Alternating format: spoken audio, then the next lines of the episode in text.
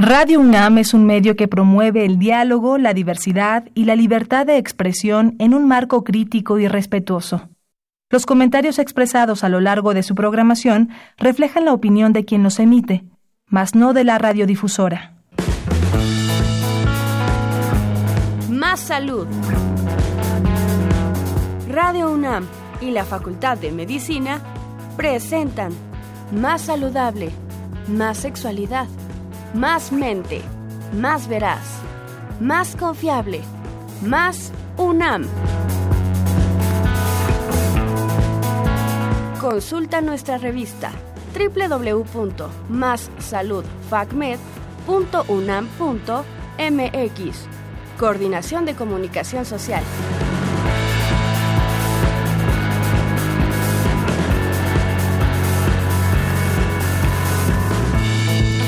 Buenas tardes a toda nuestra querida audiencia de Radio UNAM y de Facebook Live de la Facultad de Medicina. Les damos, como todos los jueves, la bienvenida a su programa Más Salud. Yo soy el doctor Sebastián García Saizó. Y yo, la doctora Jennifer Incapié. Sebastián, recientemente eh, empezamos nuestra temporada de otoño y nuestro país es justamente la temporada y el espacio en donde se vuelve más común el virus de la influenza. Recordemos en el 2009 tuvimos una, digamos, la primera pandemia de influenza desde hace 40 años y esto marcó muchísimo la historia de los y las mexicanas. Se estima que más de 51 mil millones de personas en todo el mundo fallecieron a causa de esta infección este, y 10 años después del virus de la influenza, pues sigue vigente y es importante que tengamos información para saber cómo protegernos de él. Para hablar de este tema, contamos con la participación de la doctora Rosa María Won Cho, quien es médico cirujano de la Universidad de La Salle, pediatra médica por el Hospital Infantil Federico Gómez, infectóloga pediatra por el Hospital Civil de Guadalajara, maestra y doctora en ciencias médicas por la UNAM y cuenta con un postdoctorado de la Universidad de Stanford. Además, cuenta con certificaciones del Consejo Nacional de Pediatría y el Consejo Mexicano de Infectología. Actualmente es jefa de la Subdivisión de Investigación Clínica de la Facultad de Medicina y profesora titular B de tiempo completo. Doctora, bienvenida y muchas gracias por acompañarnos el día de hoy. Muchas gracias, buenas tardes a ustedes, gracias por la invitación y buenas tardes a todo el auditorio. Bienvenida doctora, les recordamos a toda nuestra audiencia que pueden mandarnos sus comentarios o preguntas tanto por Facebook Live como por nuestros teléfonos en cabina. Los números son 55 55 36 89 89 con dos líneas y el 800 505 26 88. Buscamos tener una sesión muy interactiva con todos ustedes. Gracias. Sebastián, doctora, si les parece bien, vamos a escuchar una cápsula informativa acerca del virus de la influenza y regresamos al programa.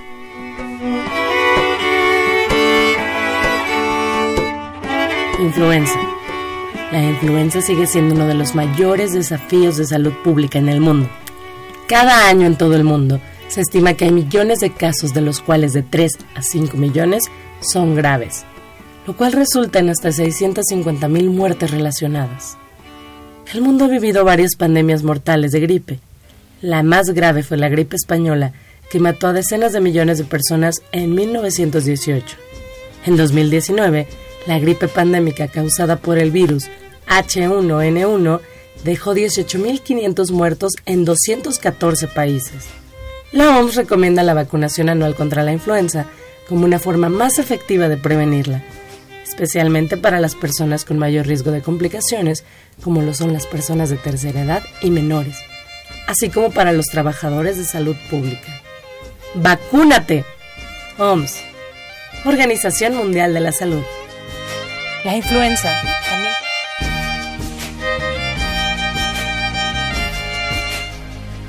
Doctora, doctora Wong, vamos a hacer una serie de preguntas, ¿no? Eh, porque la influenza es un tema que por lo general en estas épocas surge en la colectividad, ¿no? en la mente colectiva por la preocupación, ¿no? este, y, y, esto genera incertidumbre en la población, por un lado, y dos, también la necesidad de tener recursos humanos que sepan exactamente con qué estamos lidiando para en un momento dado prevenir que tengamos eventos epidemiológicos como este que tuvimos en 2009 que se señalaba hace un momento o evitar riesgos por otros problemas de salud que puedan que puedan asociarse. Hay un entendido generalizado de influenza como una categoría completa. ¿no? Se confunden muchas veces la gripa con lo que realmente es influenza, es decir, un catarro común con influenza. ¿Qué nos puede hablar sobre el virus de la influenza y cómo esto es eh, específico y los subtipos distintos a muchos otros virus que circulan o co-circulan en esta época con el virus de la influenza? Sí, muchas gracias. Creo que esta es una pregunta muy importante porque tenemos que tener en cuenta que no solamente el virus de influenza causa infecciones respiratorias, sino tenemos 16 virus que pueden causar eh, infecciones respiratorias. Hay muchos virus que causan solamente lo que le llaman el resfriado común, que justo es eh, que pueden tener mocos, pueden tener tos, están congestionados. Sí, pero algo que es característico de la influenza es que además de tener tos, pueden tener eh, fiebre eh, de alto grado, 38,5, 39 grados centígrados, dolor de cabeza intenso, dolor de cuerpo también muy intenso, escalofríos, y esto puede estar asociado también, eh, bueno, durante la pandemia del 2009 observamos también muchos casos en los que había incluso diarrea, ¿sí? Eh, pero esas son las grandes diferencias entre lo que podría ser un catarro común, en el cual puede haber una infección que es leve, y la diferencia de la influenza, que eh, tenemos un cuadro un poco más aparatoso, ¿no? Y bueno, hay muchos virus que pueden dar el catarro común, pero básicamente los más frecuentes son rinovirus, pero puede haber eh, respiratorio, para influenza, 1, 2, 3 y 4, coronavirus, o sea, son muchos virus los que pueden causar infecciones respiratorias altas. Doctora, y hablando específicamente de la población mexicana, ¿cuáles serían los tipos más comunes eh, de virus que podrían afectar a los mexicanos? Bueno, México y todo el mundo, pues, eh, tenemos algunos estudios realizados en población pediátrica tanto de infecciones respiratorias altas como respiratorias bajas, o sea, hablando de neumonía específicamente. En ambos estudios lo que encontramos es que el sincicial respiratorio y rinovirus son los más importantes, tanto para vías respiratorias altas como para infecciones respiratorias bajas. Influenza no es un porcentaje tan alto, pero lo que sí causa son complicaciones importantes que pueden llevar a los pacientes a hospitalización. Eh, y bueno, pues en México eh, encontramos, y en todo el mundo, ¿verdad? Ahorita, los virus de influenza prevalentes son el H1N1, el que empezó en la pandemia del 2009 y que persiste hasta el momento. Ha ido, algún, ha, ha ido cambiando durante el tiempo, ¿verdad? Va teniendo mutaciones y va teniendo cambios, pero es básicamente el H1N1. Tenemos también el H3N2, que es otro tipo de virus eh, tipo A. Y también tenemos el virus tipo B, del cual tenemos dos linajes, el linaje Yamagata y el, linaje Victoria. Entonces, esos son los que están eh, prevalentes y que están circulando en todo el mundo desde el año 2009. Sí, van cambiando, obviamente, pero eh, esos son los cuatro virus importantes en este momento. Esto es una parte muy interesante del comportamiento de la influenza, es decir, eh, el, virus nunca desaparece de las poblaciones, ¿no? es decir, simplemente va modificándose estas conductas y prevalece más un, un tipo de virus, un subtipo, que algún otro. ¿Cómo, ¿Cómo se observa esto? ¿Cómo lo vemos estos movimientos entre el aumento en un tipo de virus o en otro en nuestras poblaciones? Sí, eh, existe una red de vigilancia de influenza a nivel internacional. Eh, a través de la Organización Mundial de la Salud y bueno, hay una red que se llama FluNet, que precisamente lo que hace son cinco laboratorios a nivel mundial que reciben muestras de influenza de todo el, de todo de varios países. Entonces ahí concentran estas muestras y analizan los tipos de influenza que están circulando. Entonces, con este análisis de, las, de los tipos de virus que están circulando, pueden predecir cuál podría ser el virus que va a circular en la siguiente temporada. Entonces, primero juntan todos los virus, ven cuáles son los más prevalentes, hacen una predicción y dan esta información y estos virus a las compañías que, que fabrican las, las vacunas precisamente. Entonces, de cierta forma podemos adelantarnos con esta protección a lo que se espera venga y no necesariamente vacunarnos todo el tiempo contra todos los diferentes tipos de virus. Bueno, de hecho las vacunas tienen los cuatro tipos de virus. O sea, tienen el tipo A, H1N1, A, H3N2, el B, linaje Yamagata y el B, linaje Victoria. Sí, pero Eh, aquí se habría que precisar que los virus van cambiando, los de influenza son altamente mutables y por eso es que tenemos eh, pandemias y también tenemos la influenza estacional, ¿no? Porque este virus puede ser que ahorita sea de una forma, pero para el siguiente año ya le cambió una, una pequeña parte externa del virus y eso hace que los anticuerpos que teníamos antes que funcionaban contra ese virus tienen protección parcial o a veces si el cambio es muy grande no funcionan. Entonces por eso se tiene que estar uno vacunando cada año, porque estos virus siempre van cambiando constantemente. Doctora, y en este orden de ideas, esto quiere decir que si yo me vacuno este año para esta temporada de, del virus de la influenza, no tengo que acceder a, a, cuatro tipos distintos de vacunas porque entonces viene en una misma. Así es. Ok, y usted mencionó algo que a mí me pareció bastante interesante. Usted habló de las infecciones respiratorias superiores y las inferiores. ¿A qué hace referencia? ¿Qué podemos entender por una infección respiratoria superior? Bueno, estoy hablando básicamente de una región anatómica, sí, pero la parte superior incluye la nariz, la, la, garganta, las amígdalas, eh, la laringe podría ser, sí, y la tráquea. Okay. Y las partes inferiores son infecciones que son mucho más eh, graves, que pueden incluir los bronquios, los bronquiolos y, los, la, y los pulmones.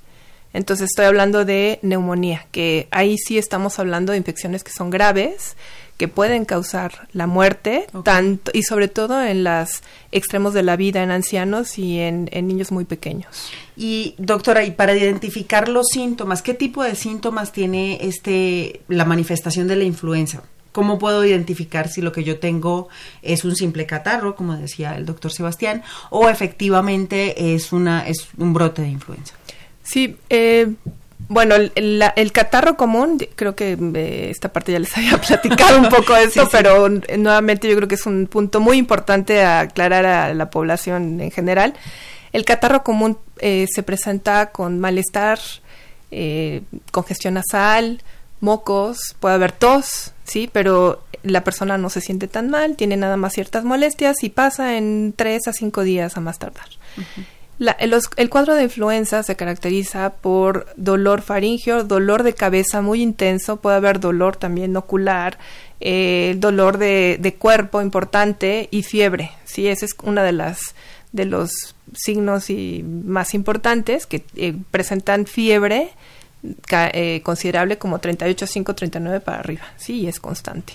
Okay. Puede haber diarrea, puede uh -huh. haber mocos, puede haber tos y aquellos que se complican con influenza les puede dar neumonía también. Ok. Uh -huh. Doctora, ¿y estos medicamentos, digamos que son de acceso libre en las farmacias, eh, que son para atacar el virus, podrían ayudar a mitigar los síntomas de la influenza o definitivamente hay que acudir al médico cuando tengo ya la lista de síntomas que usted nos acaba de mencionar? Sí, definitivamente hay que ir con el médico para que haga un diagnóstico certero de si, si se trata de una infección respiratoria que no está complicada o si es un caso de influenza, porque en ese caso sí tenemos antivirales. Okay. Ahora, nada más hay que aclarar una cosa, no hay antivirales que los vendan de forma libre en ninguna farmacia. Son medicamentos que necesitan una receta, son controlados. Okay. Los antivirales, en el, específicamente eh, para influenza, uh -huh. y los antibióticos necesitan una receta de un médico para poderlos vender en la farmacia. Okay. Los demás que son sintomáticos para quitar las molestias, para quitar el dolor, uh -huh. para quitar la fiebre o para quitarle la congestión, ese sí son de, eh, de, de, venta y de acceso libre, no hay ningún problema. Okay. Uh -huh. ¿Qué ocurre, doctora, en una persona que en un momento dado está expuesta al virus, es infectada? ¿Qué ocurre en su organismo? ¿Cuáles son algunos de estos procesos que van a generar justamente esta afectación que hablaba muy claramente que puede ser en vías aéreas superiores o inferiores y cuáles son estos procesos que en un momento dado determinan también la severidad de la enfermedad que se va a presentar. Bueno, eh, hay varios, una vez que eh, alguien tose, por ejemplo, o alguien tose en la mano y ahí va el virus y yo con la mano me rasco los ojos o tomo algo, me lo meto a la boca, etcétera, ¿no? Entonces, a través de estas gotitas de saliva o de respiratorias o así, entra el virus al organismo. Por lo general entra a través de la vía respiratoria. Entonces se empieza a, se pega al epitelio respiratorio y ahí es donde se empieza a replicar.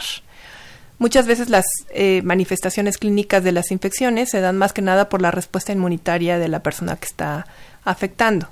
Entonces hay ciertos factores de riesgo que hacen que la infección por influenza sea mucho más grave, ¿sí? Entonces los extremos de la vida, niños muy pequeños, ancianos, eh, les da muy grave, ¿no? Pueden darle neumonía o bronquitis.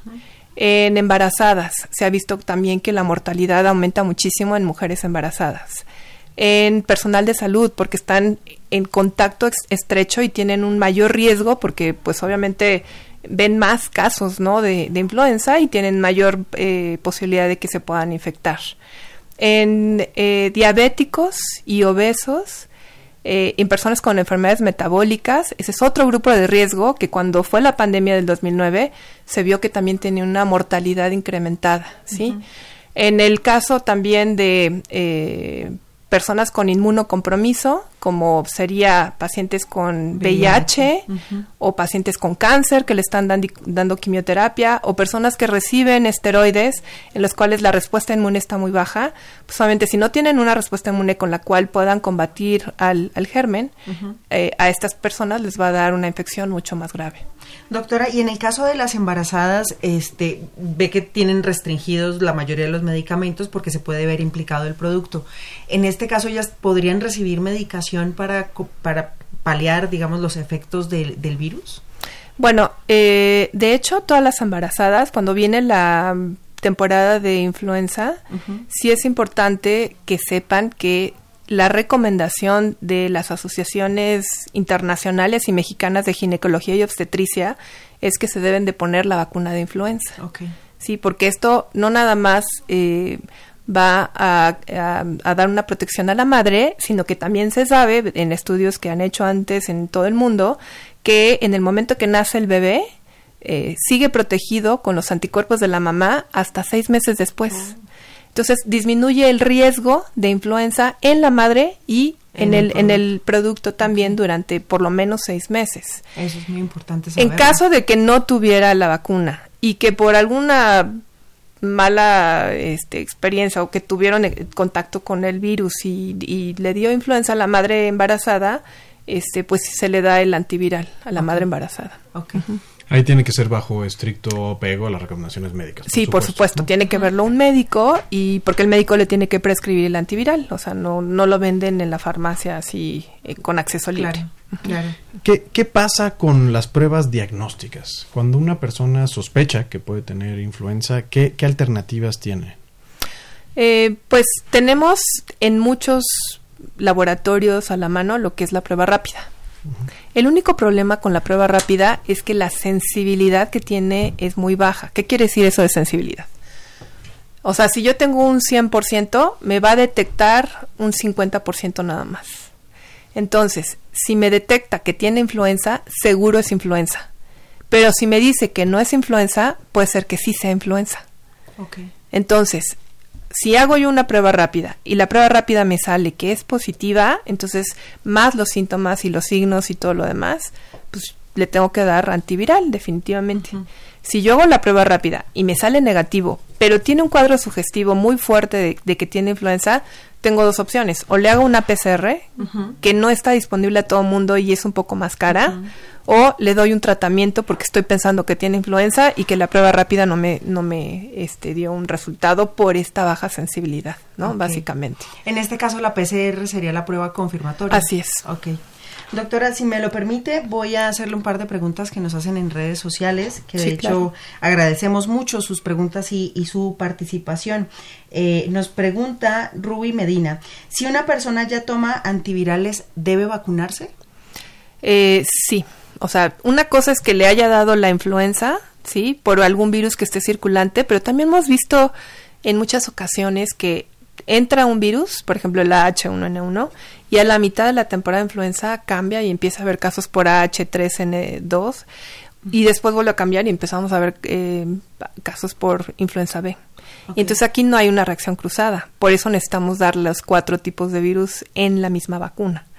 Entonces, sí puede ser que se haya eh, infectado por un tipo de virus y que ya tenga anticuerpos contra ese virus, pero después eh, pueda tener infección por algún otro virus que también esté circulando. Doctora, y este caso, en, en, estos virus serían el tipo de virus que se que mutan y que digamos se robustecen cuando cuando lo hemos tratado con muchísimos antibióticos y esta es la razón por la cual hay que estarnos vacunando de manera constante porque mutan o se hacen más fuertes. ¿Esto es real o es solo un mito? Bueno, eh, yo creo que es la evolución, ¿no? En sí. no nada más con los virus, sino bacterias y con los mismos humanos, incluso, ¿no? Antes. La, eh, todos los organismos vamos evolucionando y aquí incluimos a los virus. Eh, los virus, sí, si se si se sobreusa cualquier cosa, eh, lo que estamos haciendo a veces es enseñarle al virus cómo, cómo defenderse. Entonces, lo que sí hemos encontrado, por ejemplo, eh, el caso de la mantadina. La mantadina es un antiviral que servía antes para la influenza y se encuentra en algo que seguramente todo el mundo se toma, que es el antifludes. El antifludes tiene mantadina. Entonces la gente lo usa así, sin ninguna restricción, porque tiene dolor de cabeza y antifludes. que tiene mocos, antifludes, ¿no? Pero el antifludes tiene mantadina. Entonces, ¿qué es lo que ha pasado con los virus de influenza que están circulantes? Todos son resistentes a mantadina. Todos. Entonces, ahorita nada nos sirve el, el oseltamivir y bueno, ya salió el sanamivir y ya están desarrollando otros este, del mismo tipo y de otros tipos, ¿no? Otros inhibidores. Pero entonces, eso es lo que pasa cuando nosotros abusamos de cualquier medicamento, sobre todo si es antibacteriano o antiviral, ¿sí? Eh, pues la mantadina ya no nos funciona. Entonces, por eso es súper importante que vayan con un médico para que lo prescriba porque realmente necesita el antiviral. Sí. Este es justo el punto que nos señalaba Omar Carrasco, que nos está escuchando. Y, y yo preguntaría, ¿existe en el caso de influenza ya efectos que puedan señalar la resistencia a algún otro de, los antivirales disponibles? ¿O todavía no tenemos evidencia de resistencia? Hablando, por ejemplo, de Celtamivir. Eh, sí, sí hay una... Eh, existen programas a nivel también mundial de la OMS y, de, y aquí mismo en, en México, en el INDRE específicamente, que lo que hacen es estar midiendo la eh, resistencia antiviral. Y de hecho hay un proyecto que estamos por arrancar, que precisamente lo que queremos ver es eh, virus aviares con potencial pandémico y eh, vigilancia de resistencia antivirales de, de, las colecciones que tienen en el INDRE de casos de influenza y bueno, sería retrospectivo y prospectivo, ¿sí? Pero ellos tienen una vigilancia de resistencia antivirales. Ok, el INDRE, aclarando a nuestra audiencia, es el Instituto, de eh, Diagnóstico y Referencia Epidemiológica, que es además uno de nuestros grandes orgullos porque hemos logrado en el país desarrollar una institución de altísimo nivel y justamente contribuir a nivel mundial con este tipo de investigaciones y seguimiento. Así es. Así es. Sí, gracias. Doctora, yo quisiera preguntarle algo con respecto a las vacunas, que me parece que es algo que puede ser un mito y que se lo he escuchado a varias personas. Es cierto que si yo voy con un profesional de la salud que trabaja para, para alguna institución eh, y me pone la vacuna eh, en contra de la influenza, y si a mí no me da ningún efecto secundario, ¿es posible que no me haya inyectado nada o que la vacuna no haya tenido efecto en mí? Eh, no necesariamente, ¿eh? o sea, muchas veces se pone la vacuna y no da síntomas. Eso no quiere decir que la vacuna no funcione. Ok. Sí, o sea, son como porcentajes de probabilidad de que se presenten o no se presenten reacciones adversas. Y bueno, lo más frecuente es que se ponga rojo, que duela un poco el brazo y pues nada más. Eso es lo más frecuente pero también puede haber fiebre y puede haber otros síntomas ¿no? generalizados. Pero el hecho de que no haya síntomas no quiere decir que no, no sirva la vacuna o que no haya generado anticuerpos en la persona. Ok. Y doctora, si es, ¿es real que si me ponen la vacuna, es posible que me dé influenza? Sí, yo creo que ese es un mito, este, algo muy frecuente que mucha gente dice, ¿no? Yo creo que sí vale muchísimo la pena aclarar ese punto. Eh, ¿Cómo se hace la vacuna? Lo que hacen es, el virus lo crecen en embriones de pollo. Ok. Entonces, eh, sacan el virus, lo inactivan, lo matan, y entonces se queda nada más con dos proteínas, que es la H y la N. Okay. Esas proteínas del virus H1N1, H3N2 y B de los dos linajes, esas proteínas son las que vienen en la vacuna. Entonces, una, una proteína no se puede replicar, no puede infectar a la célula, no puede causar una, una eh, enfermedad, ¿sí? Entonces, el, este, mito de que, ay, me pusieron la vacuna y me dio influenza, pues es imposible porque no es el virus completo. Eh, existe una vacuna que no se no hay en México, no existe eh, comercialmente, pero sí en otros países, que sí es de virus vivo, virus vivos atenuados.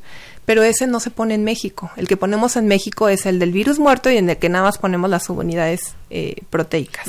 Y entonces, nada más para aclarar, la reacción que algunas personas sí tienen cuando se vacunan va más vinculada a la respuesta inmunológica ante estos componentes que han sido inyectados, que simulan o que son semejantes a lo que presenta un virus vivo, pero no están desarrollando la enfermedad. Es su cuerpo respondiendo a estos mismos elementos como si fuera la enfermedad, ¿es correcto? O también puede ser que la persona sea alérgica a la proteína del huevo, que hay mucha gente que es alérgica a la proteína del huevo, como se hace en embriones de pollo, entonces tiene restos de ovoalbúmina. Mm. Y esto causa también una reacción alérgica que la gente confunde como si fuera un problema este, de influenza y en realidad es una reacción alérgica. ¿Cómo puede saber alguien si es alérgico a la proteína del huevo? Exacto porque come y le salen ronchas o le salen se le cierra la garganta o no sé cualquier cosa alguien alguien que come huevo todos los días que no tiene ningún problema el huevo no, es, alérgico. al huevo. Digo nada más para aclarar porque al rato va a salir que no este solo son alérgicos a la proteína del huevo que viene en la que vacuna viene en la vacuna y entonces me vacuné y resulta alérgica. Muy bien. Ok. voy a hacer algunos comentarios de, de redes sociales. Tenemos mucha participación y eso es algo que justamente nos nos encanta y queremos estimular con todos ustedes. Eh, Gabriela Rodríguez nos manda, nos manda saludos, igual que Mario García Pérez. Eh, Daniela Coco nos felicita por el tema y por la difusión y a la autora Wong por una magnífica eh, presentación. Imelda Moreno nos habla de una preocupación sobre el dengue. Seguramente esto es un tema que abordaremos en, en alguna otra edición de este programa.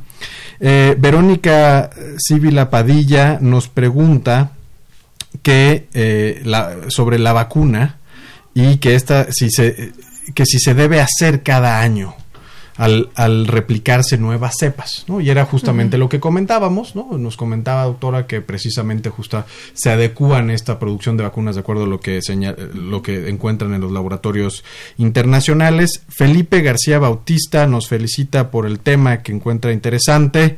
Eh, Antonio Rico nos pregunta si la vacuna ha causado algún deceso que se haya registrado en México. En México, hasta donde yo tengo conocimiento, no no existen efectos adversos graves, así asociados como muertes, no. ¿Y a nivel internacional? Eh, tampoco tengo conocimiento. Ni siquiera por la alergia. bueno, lo que pasa es que hay como condiciones muy específicas, incluso hay guías internacionales donde dicen eh, si hay una persona que es alérgica al huevo, entonces lo que tienen que hacer es justo eh, estar en un lugar donde se lo pongan, bueno, en primer lugar, ni siquiera le, le recomiendan que se lo pongan, ¿no? si tienen reacciones alérgicas severas, ¿no?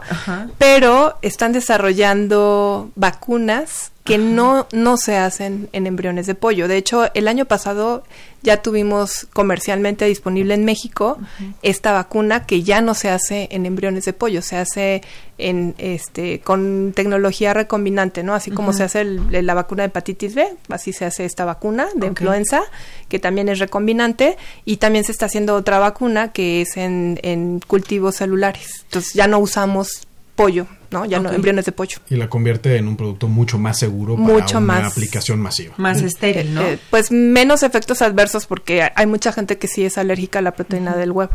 Doctora, una, una pregunta. Usted al inicio, perdón. Sí, claro. Rapidísimo, nada más. Termino con algunos comentarios porque nos tenemos que ir a una, a una pausa. Eh, Orlando C nos manda saludos, Luis Rodolfo López nos manda saludos desde la ciudad de Guatemala, la Facultad de Medicina de la Universidad de San Carlos, muchos saludos hasta allá, Luis Rodolfo. Isaura SC nos manda saludos, Akire Sol pregunta sobre qué probabilidad tiene una persona de que la vacuna le dé influenza, señalábamos que ninguna, porque no contiene a los virus, simplemente contiene elementos de los virus para estimular la respuesta inmunológica y regresamos con algunas otras preguntas que este, nos hacen en la, en la audiencia. Así es, vamos a ir a un pequeño corte y regresamos en un par de segundos. Gracias. Les recordamos los teléfonos en cabina 55 55 36 89 89 y el 800 505 26 88. Los que nos están siguiendo por Facebook Live, mándenos sus preguntas por este medio. Les damos lectura a todos y esperamos generar mucha mayor interacción. Regresamos.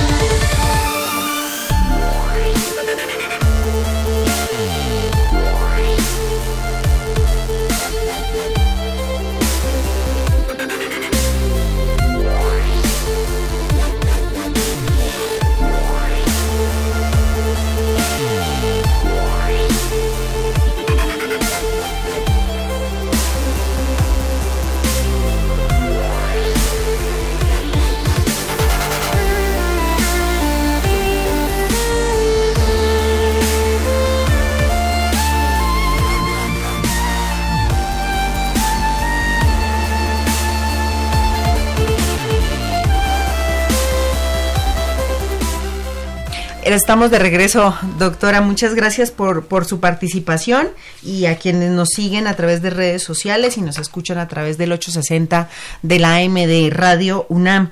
Doctora, yo tengo una pregunta pendiente que creo que valdría mucho la pena que la audiencia también se enterara. Usted menciona, mencionó al inicio que cuando una persona está contagiada, este, estornuda o tose y se lleva el virus a la mano. Y esa es una de las razones por las cuales, digamos, eh, nos cuidamos al momento de estornudar o nos protegemos de una manera distinta que no sea con la mano. Y yo quisiera preguntarle si usted considera que el uso de los geles antibacteriales eh, es efectivo. ¿Sí funcionan los geles antibacteriales? Sí, bueno, así como el caso de cuando tuvimos cólera hace muchísimos, muchísimos años, que fue que eh, pues empezaron a tener muchas muchas precauciones para evitar los contagios gastrointestinales. En el caso de la influenza, yo creo que ese fue uno de los eh, de las enseñanzas que nos dejó la pandemia de influenza. El estornudar en el ángulo del codo, lavarse las manos constantemente. Si no tenían acceso a agua y jabón, entonces el, el, uso del gel antibacterial, ¿sí? Eh, en muchos lados ponían el gel antibacterial y esto en cierta forma ayudaba también a contener estos, estos, em, pues estos patógenos, específicamente la influenza o cualquier otro virus respiratorio. Entonces, eh, esto es algo que sí tenemos que seguir utilizando, o sea, estas medidas de, de evitar contagios, sobre todo en esta época que viene que tenemos muchos casos de infecciones respiratorias, ¿sí? Porque baja la temperatura, porque empiezan a circular varios virus y bueno, también empieza la temporada de influenza, que se que se transmite precisamente por todas estas formas. Doctora, usted dice que eh, este cambio de temperatura eh, es bastante propicio para, para, el contagio de los virus, pero es real, por ejemplo, si yo salgo a la calle un poco primaveral, es solo por salir a la calle y recibir el viento frío o algo así que me voy a, eh, a contagiar con el virus o es por el contacto con alguien más que tenga el virus? Sí, en, en realidad este tipo de virus son muy lábiles cuando salen fuera del cuerpo. Okay. Entonces, estar en un área donde hay mucho sol o estar así en una superficie lisa, o sea, duran algunas horas, pero no duran tanto tiempo. Okay. Entonces, eh, alguien que tose, este, sí puede ser que tose en este momento, yo agarro aquí el lugar donde tosió, entonces me meto a la mano a la boca o me rasco el ojo, lo que sea, entonces ahí es donde puedo yo contagiar, ¿sí? Eh, pero pues sí, sí es, sí es importante estarse lavando las manos, precisamente por eso. Ok. Que es finalmente una de las medidas más eficaces que tenemos en términos de salud pública para evitar contagios, no solo influenza, sino muchas otras enfermedades. Entonces siempre el, el, recordarle a nuestra audiencia, médicos, personal de salud en general y por supuesto también a la población en general sobre el lavado de manos constante, ¿no? como un mecanismo de protección muy importante. ¿Qué hacemos en caso de que nos contagiemos? ¿Qué es, ¿Cuáles son estas medidas que debemos hacer como individuos una vez que sospechamos o ya ha sido confirmado que tenemos influenza. Bueno, para nada más quería también agregar algo al punto anterior, el saludo de beso. Ok. Eso también es básico. Sí, es básico. Si alguien tiene síntomas respiratorios, que no le ande dando besos a nadie, porque entonces le empieza a, empieza a contagiar y a distribuir su virus, ¿no? Por todos lados. ¿Sería entonces una actitud ética ponerse el cubrebocas si yo siento que estoy contagiada con algún virus respiratorio? Pues más bien estar en casa hasta que pasen algunos días y que ya no sea contagioso, porque en realidad el, el, cubrebocas lo que se ha visto es que el tamaño de los poros eh, no es suficiente para evitar que los virus pasen. Okay. Entonces realmente no funciona tanto.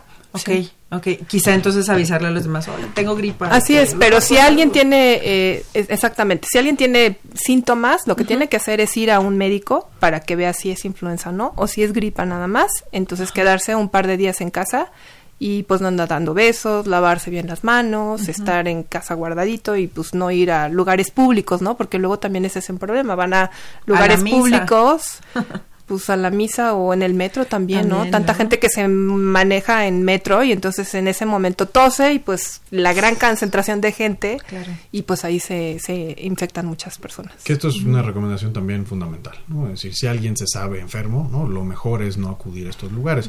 Y lo mismo con los niños pequeños, es decir, si, si tienen en un momento dado los síntomas, ¿no? Recomendar que se queden en casa para evitar la propagación del virus de la influenza o algún otro virus que pueda estar circulando en un momento. Sí, y de hecho la gente que trabaja en guarderías o escuelas, etcétera, sí es muy importante que también hagan filtros, ¿sí? El primer filtro, el primero tiene que ser el filtro familiar. Si los papás ven que un niño tiene fiebre, tos, mocos, etcétera, pues no lo no lo debe de mandar a la escuela. Pero hay mucha gente que lleva a los niños y que tienen tos, mocos, este, fiebre, etcétera, entonces en ese momento se tiene que mandar al niño a casa. Claro. Sí es preferible que falte dos días y pues a que tengan después toda una epidemia, ¿no? O brotes importantes. Claro. Doctora, nos eh, a través de redes sociales nos pregunta Salvador M. Pérez Tello, dice, ¿en qué fecha es ideal aplicar la vacuna? La vacuna se pone ya en estos meses justo, octubre y noviembre. Ok. ¿sí? Porque la temporada de influenza empieza en noviembre, diciembre, enero, febrero y a veces puede estar hasta marzo. Ok, y si yo me vacuno ahorita, entonces se da como el tiempo propicio para generar el anticuerpo. Cualquier vacuna empieza o tiene anticuerpos o niveles protectores a los 15 días. Ok. Entonces, si nosotros empezamos la vacunación ahorita en octubre, para noviembre que ya empieza a circular el virus, o en diciembre o enero, que es cuando más fuerte circula el virus, pues el chiste es este, precisamente tener anticuerpos que nos protejan contra la enfermedad. Perfecto. Le manda saludos Martín Galván, quien nos está viendo a través de, del Facebook Live y a quien también Muchas le gracias. mandamos Igualmente, un saludo. Igual Sergio García Vidaurri y eh, nos pregunta Antonio Ministro. Dice que es una excelente conducción. Felicidades, doctor. y dice, ¿cuál es el periodo de contagio de la influencia? De la influenza. Sí, es aproximadamente de siete a, bueno, es más o menos siete días. Ok, perfecto. Una semana. ¿Dónde puede una persona buscar esta vacuna? Esa es una muy buena pregunta. a ver, eh, la Secretaría de Salud tiene como, eh, pues ahora sí que en la norma oficial mexicana, lo que dice en cuanto a la vacuna de influenza es que se tiene, tiene que poner a menores de 5 años y a mayores de 60 años. Entonces, para estas poblaciones, y bueno, factores de riesgo, lo que ya habíamos dicho, personal de salud, diabéticos, embarazadas, este, personas con obesidad mórbida, eh, eh, inmunocomprometidos. ¿Adultos mayores? Sí, adultos mayores de 60. Y niños. Niños menores de 5 años y factores de riesgo. Okay. Eh, todos estos pueden acudir a cualquier centro de salud y ahí es en donde se los pueden poner. Para el resto de la población, eh, pues no hay como una eh, política de salud como en otros países, ¿no? Eh, por ejemplo, en Estados Unidos dicen, pónganse todos la vacuna de influenza a partir de los seis meses en adelante, ¿sí? aquí solamente la norma oficial mexicana habla sobre, sobre estos grupos de riesgo. Pero en realidad, cuando nosotros vimos en el 2009, luego en el 2013, 2015, donde ha habido brotes importantes de influenza y ha habido casos, muchísimos casos, la mayor eh, mortalidad se ha dado en adultos que nunca se habían puesto la vacuna. Oh. ¿Sí? O sea, el 95% de la gente que se murió era gente que jamás se había puesto la vacuna. Entonces, el hecho, aunque el virus vaya mutando, o sea, sí da como cierta protección cruzada, entonces los que ya habían tenido contacto con el virus, que se infectaron, pues sí les daba una infección muy grave y todo, pero no se morían, ¿no? Entonces, no tenemos disponible así en el sector salud, más que a veces hacen campañas en ciertas áreas y ahí es donde ponen las vacunas. Pero sería cuestión de que fueran a su centro de salud a ver si tienen suficiente vacuna para que se la puedan poner o acudir con los médicos, ¿no? En farmacias tal vez, no sé, en algún otro lado, médicos particulares, etcétera. Entiendo que esta priorización, ¿no? De la que hablábamos de los grupos de riesgo, también tiene que ver justamente con este elemento que toca decir, esto es para la gratuidad de la vacuna, ¿no? Se ha priorizado estos grupos que han demostrado tener un, un, riesgo mayor para presentar una forma grave de influenza y se ha priorizado con el, acceso a la vacuna gratuita, pero eh, eh, es correcto, doctora, que cualquier persona puede tener acceso a esta vacuna, es decir, no necesita solo estar en estos grupos para tener acceso eh, pagando, digamos. sí, claro, pagando en cualquier lugar se lo pueden poner, por supuesto. ¿Qué pasa con la campaña, por ejemplo, que se hace en esta ciudad? Nos preguntan sobre la, la vacunación en el metro y en particular Ceci Carrizosa pregunta que si es segura la vacuna que ponen en instalaciones públicas como el metro. Sí, justo estaba pensando en esto del acceso y de los de, esto que hacen en eh, eh, pues a nivel de salud pública y pues sí a veces cuando tienen suficiente eh, biológico hacen este tipo de campañas.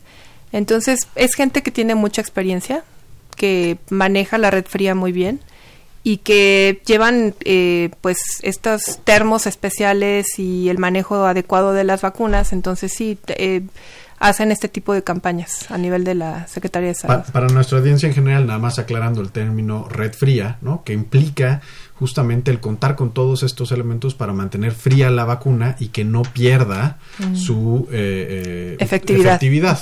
porque esto es algo también, a ver, si es una vacuna que ha estado expuesta a temperatura ambiente, muy probablemente ya va a estar inactiva, ¿correcto? Exactamente. Cualquier vacuna que no mantenga la red fría, entonces se puede inactivar o puede no funcionar adecuadamente. Tiene que estar siempre entre 2 y 8 grados centígrados para que pueda funcionar adecuadamente.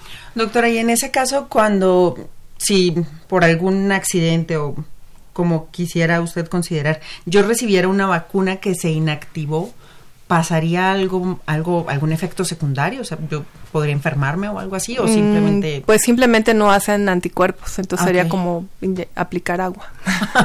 ok.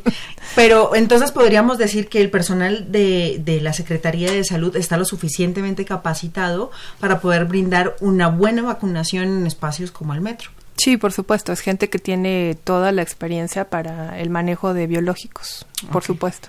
Y, recordar también a nuestra audiencia que esta vacuna también está accesible a través de las instituciones de la seguridad social, tanto el IMSS como el ISTE y alguna otra seguridad social.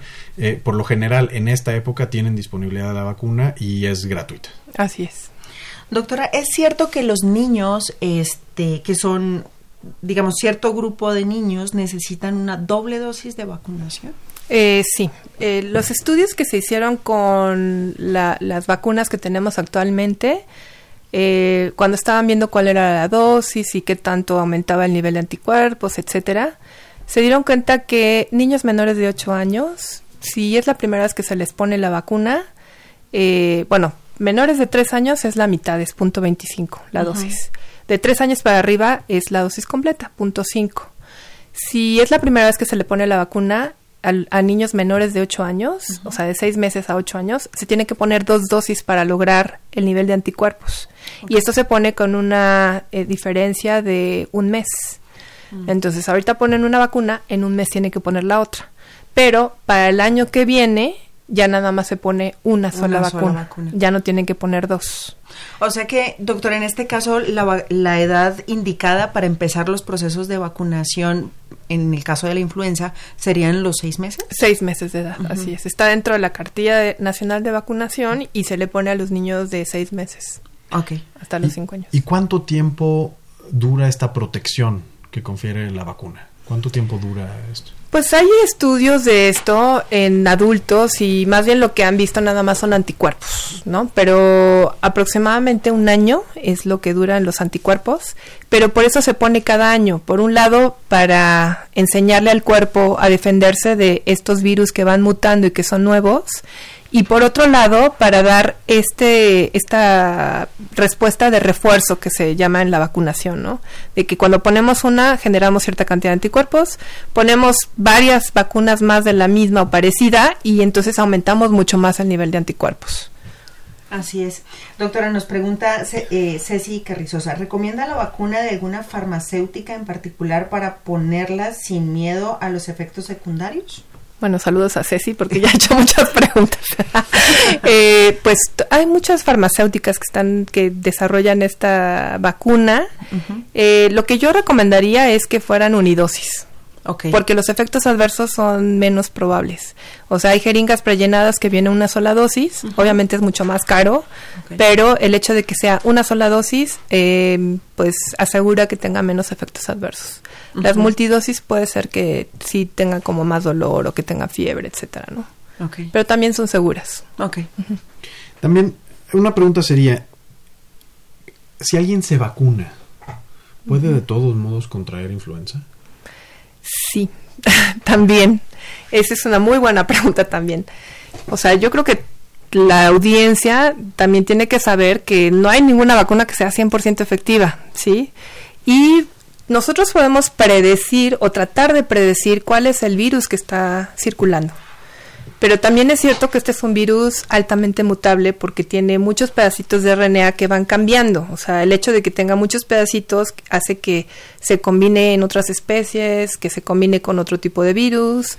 Y entonces lo que a veces pasa es que dicen, va a circular el H3 de que vimos en California y resulta que ese virus mutó y entonces ahora es un virus nuevo que surgió en otro lado y pues la vacuna ya pusieron ese y pues nos dimos cuenta ya cuando estaban circulando los virus, ¿sí? O, o que se hizo el análisis retrospectivo. Entonces, la vacuna de influenza obviamente tiene sus sus problemas, ¿no? Este, por eso están en el tratamiento de, o, bueno, más bien están tratando de desarrollar nuevas vacunas con nuevas este, metodologías, pero eh, pues la vacuna tiene una efectividad en el mejor de los casos se- 60-70%. Entonces siempre hay un porcentaje que a pesar de que se pongan la vacuna les puede dar influenza. Lo que sí se ha visto es que aquellos que le ponen la vacuna de influenza no les da un cuadro grave. O sea, no es mortal, no van a dar al hospital, no les da neumonía. Les puede dar influenza, pero no es un cuadro grave. Es decir, no se ha observado en los casos graves que han requerido hospitalización pacientes vacunados o al menos una proporción menor. Mucho menor, muchísimo menor. De hecho, el noventa y tantos por ciento de los que se murieron jamás habían recibido una vacuna de influenza. Y eran adultos, Adultos jóvenes. Doctora, este, tenemos aquí un par de imágenes de lo que sucede eh, con, la, con el virus, creo que es esta, de lo que sucede con el virus cuando entra al cuerpo humano. Ya la Facultad de Medicina lo posteó a través de las redes sociales, yo estoy tratando como de mostrarlo para quienes nos están siguiendo en vivo. Eh, y eh, digamos que esta sería entonces el, el virus y básicamente esto sería lo que sucede con los epitelios, lo que usted nos explicaba hace un ratito. Eh, sí, justamente, este, este es una, a ver si de aquí se ve. Sí. Eh, me, me imagino, bueno, no, este debe ser el epitelio respiratorio. Entonces, aquí se ven todos los virus. Así. El, el epitelio respiratorio, sí, Ajá. que sería este. Y aquí estamos viendo cómo llegan todos los virus a esta área eh, que sería, me imagino, pues la vía respiratoria. Entonces, aquí lo que hace el virus es que a través de su eh, proteína H, que es la hemaglutinina, se pega a los receptores de ácido ciálico de la célula epitelial. Entonces aquí se pega y entonces entra a la célula y entonces causa la enfermedad.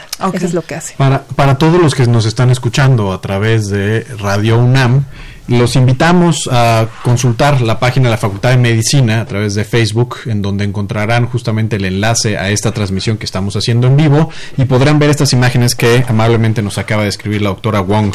Eh, doctora, nos hacen también algunas eh, preguntas muy interesantes eh, a través de las redes sociales. Eh, Ceci, Ceci vuelve, vuelve a preguntar, Ceci Carrizosa, muchas gracias Ceci. ¿Con qué periodicidad, ¿con qué periodicidad se debe uno poner la vacuna? Es cada año.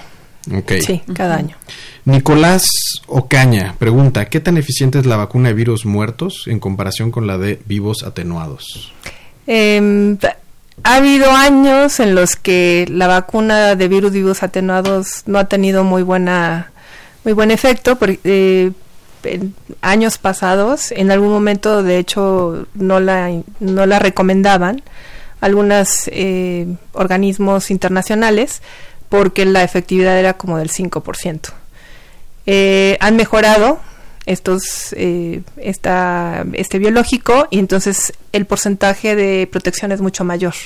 Entonces las recomendaciones actuales del eh, ACIP, que es como el organismo en Estados Unidos que está conformado por muchas otras instituciones que hacen las recomendaciones de vacunación, eh, recomiendan ambas, ¿no? Tanto la de virus vivos como la de virus inactivados hay mucho más y se sabe mucho más y hay muchos estudios sobre la vacuna de virus inactivados que la de, la de vivos. Y la de vivos también es como ocho veces más cara que la de virus inactivados. Oh, Entonces eso también es la diferencia. Igual también preservarlos debe ser un poco más complejo, ¿no? De tener sí, por supuesto. Mayor. Con más, eh, tiene un efecto mucho mayor si no se guarda esta, esta temperatura entre 2 y 8 grados, porque el virus se muere. Okay. Entonces sería otra vez ponerle nada más agua en lugar de ponerle mm. la vacuna con el virus vivo. Doctora, ¿usted tendrá alguna recomendación para quienes nos escuchan a través del 860 de la M, quienes nos ven a través de la plataforma del Facebook Live? Eh, si yo voy a disponerme a que me vacunen, hoy decidí que me voy a vacunar. ¿Debo tener algo, algo previo? ¿Debo tomarme algún medicamento? ¿Debo limpiarme el brazo para que esté más accesible, perdón, son dudas, lo siento. no, es muy, muy, este, importante, ¿no? Todo eso. No hay que hacer absolutamente nada. Lo que sí es que sí es recomendable que la persona no tenga fiebre, ¿verdad? Porque cuando ponen cualquier vacuna, no nada más la de influenza, sino cualquier otra vacuna, pues va a haber una reacción en el cuerpo y puede ser que esta reacción empeore los síntomas que ya tenían o eh, que enmascare otros, ¿sí? Entonces, lo ideal es que se vacunen cuando no tienen nada, pero si no tienen fiebre o que van saliendo de una gripa, por ejemplo, o que tienen algún malestar así leve, o sea, sí se pueden vacunar. Ok. Doctora, y eh, tengo, esta es otra, otra duda que creo que puede ser interesante. ¿Por qué no se puede erradicar la influenza del mundo? Así como se ha tratado de, digamos... A ver, ¿puedo, usar este? Claro. Les voy a explicar con este. Sí. Eh, este, bueno, me imagino que este es un virus de influenza. Lo que podemos ver aquí es que ven estos pedacitos que están en el centro. O sea, tenemos varios tipos de virus, que son virus de DNA, virus de RNA y pues este es un virus de RNA. El problema de este virus es que tiene como muchos pedacitos adentro, ¿sí? El virus de influenza tiene ocho segmentos de RNA. Entonces, lo que hace este virus es que todo, cada vez que se replica, tiene muchos errores, muchos, muchos errores. Y esos errores en la replicación hace que en lugar de que sea esta proteína así como medio curvita, ahora sea puntiaguda o luego sea cuadrada o luego sea de otros tipos.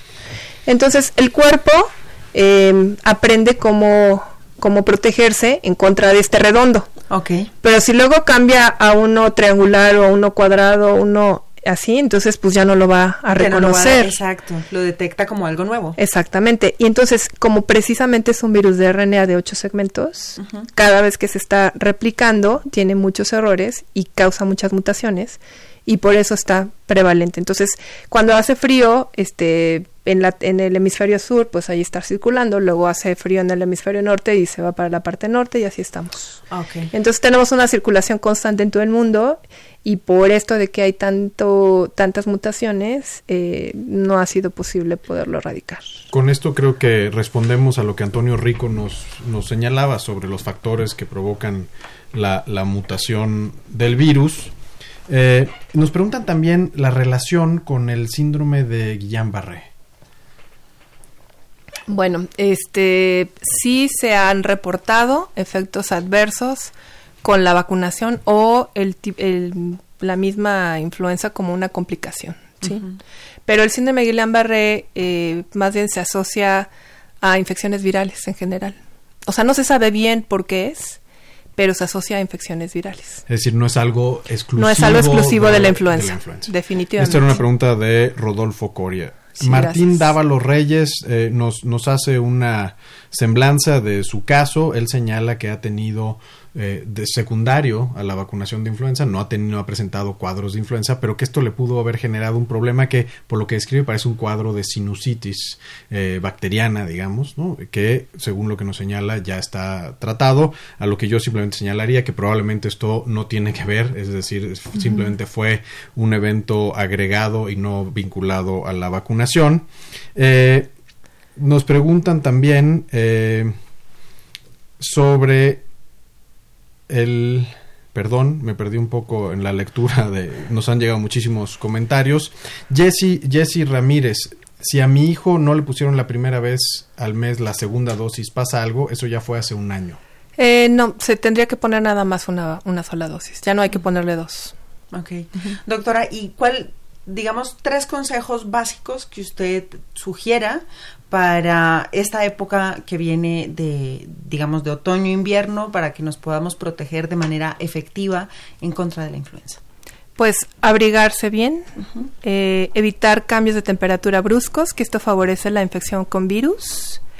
Eh, si uno está enfermo, es quedarse en casa por lo menos dos, tres días para no estar eh, contagiando al resto de la gente y si tienen síntomas que pueden ser parecidos a influenza, acudir con un médico. Eso es muy importante. Ok. Doctora, y si tuviéramos a alguien en la audiencia o a mí se me ocurriera otra de estas preguntas maravillosas, ¿dónde podríamos contactarlo? sí, con mucho gusto. Me pueden mandar un correo a rmwong, que es rmwong, arroba unam.mx. Perfecto. Y con mucho gusto les contesto cualquier duda o pregunta que tengan.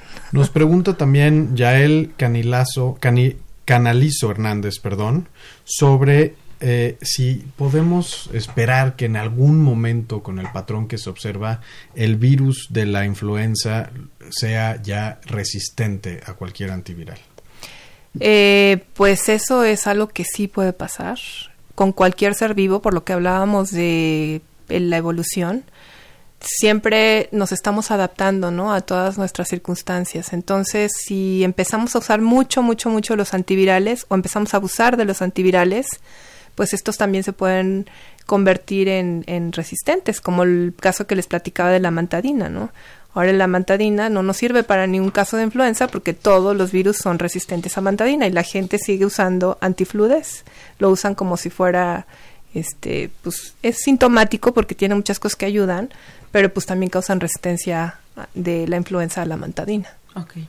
Entonces, ¿qué es posible? Sí. ¿Cuándo y cómo? No lo sabemos. Todo depende del buen uso que hagamos de estos antivirales. Así es. Nicolás Ocaña también nos vuelve a preguntar sobre la vacunación y la reducción del riesgo de hospitalización que señalábamos que precisamente es el caso. Es decir, se ha visto, como señala la doctora, que aquellos pacientes, aquellos individuos vacunados tienen menor probabilidad de presentar cuadros graves. este, si no disminuye completamente la probabilidad de contraer influenza, sí la probabilidad de eh, tener un caso de mortalidad, y de mortalidad. Así es. Eh, doctora, doctor Sebastián, hemos llegado al final de nuestro programa. Queremos agradecer la participación de usted, doctora, y todas sus respuestas aclaradoras para, para mí y para toda la audiencia. Eh, estuvo con nosotros la doctora Rosa María Won Chu. No se pierdan nuestro siguiente programa en donde hablaremos de cáncer de mama a propósito de este es el mes eh, que está dedicado al respecto. Gracias por acompañarnos en este programa que es Más Salud FACMED. Yo soy la doctora Jennifer Incapié. Y yo soy el doctor Sebastián García Saizó. Muchas gracias. Gracias. Esta fue una coproducción de la Facultad de Medicina y Radio UNAM, a nombre del doctor Germán Fajardo Dolci, director de la Facultad de Medicina, de la doctora Irene Durante Montiel, secretaria general, de la licenciada Karen Corona, coordinadora de comunicación social, Pamela Gómez Velázquez, responsable de comunicación audiovisual, la licenciada Erika Alamilla Santos en la producción, la licenciada Andrea Candy Uribe en la voz de las cápsulas, la licenciada Senyasi Morales Estrada en el Facebook Live, Socorro Montes en los controles. Muchísimas gracias y nos vemos la siguiente semana. Muchas gracias a todos. Muy buena tarde. Radio UNAM y la Facultad de Medicina presentaron Más Salud. Consulta nuestra revista www.massaludfacmed.unam.mx. Coordinación de Comunicación Social. Más UNAM.